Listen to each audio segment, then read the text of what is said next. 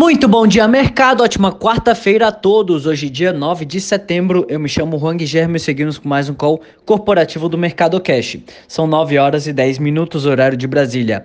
Índice S&P 500 futuro indicando alta de 1% e o índice Bovespa futuro indicando alta de 0,91%. O índice brasileiro encerrou o dia de ontem em queda de 1,18, cotado aos 100.050 pontos, pressionado pela versão global a riscos na volta do feriado. Acompanhando a correção das bolsas americanas em mais um dia de vendas pesadas nas ações do setor de tecnologia. Os papéis da Tesla afundaram 21,1% em sua pior baixa em um só pregão, após não ser incluída no índice S&P 500 depois do fechamento da última sexta-feira. A Apple caiu 6,7% e a Amazon recuou 4,4%. Nas mínimas da sessão de ontem, Facebook, Amazon, Apple, Tesla, Microsoft, Alphabet e Netflix perderam mais de um trilhão de dólares em valor de mercado desde o dia 2 de setembro. Hoje, os mercados mundiais, após os dias de queda de ontem, operam em território positivo, tanto nos Estados Unidos quanto na Europa. Nas bolsas europeias, o Eurostox opera em alta de 0,95, Alemanha em alta de 1,14, Paris sobe 0,71, Milão 0,91 e Reino Unido opera em alta de 0,96. Já no mercado asiático, houve reação à queda de Wall Street, em que o conglomerado japonês SoftBank Group teve queda superior a 10%, depois que o Financial Times mostrou que o grupo comprou bilhões de dólares em opções de ações das empresas de tecnologia no mês passado. O índice de Xangai fechou em queda de 1,86%, Hong Kong em queda de 0,63% e Tóquio em queda de 1,04%. Os investidores acompanham também a suspensão dos estudos clínicos da vacina contra a Covid, desenvolvida pela Universidade de Oxford em parceria com a farmacêutica AstraZeneca, e que está sendo testada também no Brasil. Vale destacar que na véspera, o ministro da Saúde havia dito que o governo pretendia iniciar a vacinação em janeiro do ano que vem. A suspensão ocorreu por suspeita de reação adversa grave em um dos voluntários participantes no Reino Unido. Entre as commodities, os contratos futuros do minério de ferro negociados na Bolsa de Dalian fecharam em queda de 3,4% a 120,39 dólares e o petróleo Brent opera em alta de 1,03 a 40,19 dólares.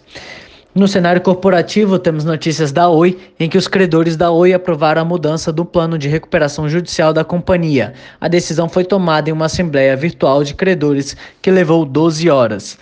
Com a mudança do plano, que estava vigente desde 2017, a empresa viabiliza a venda de ativos como rede móveis, torres, data centers e parte da rede de fibra ótica, levantando mais de 22 bilhões de reais.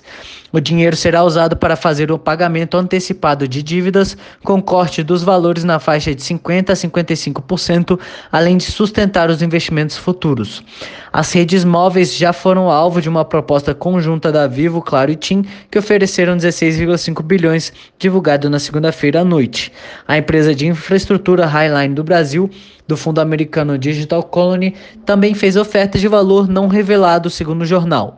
Caso a venda for bem sucedida, a Oi pretende reduzir endividamentos e encerrar sua recuperação judicial em maio de 2022.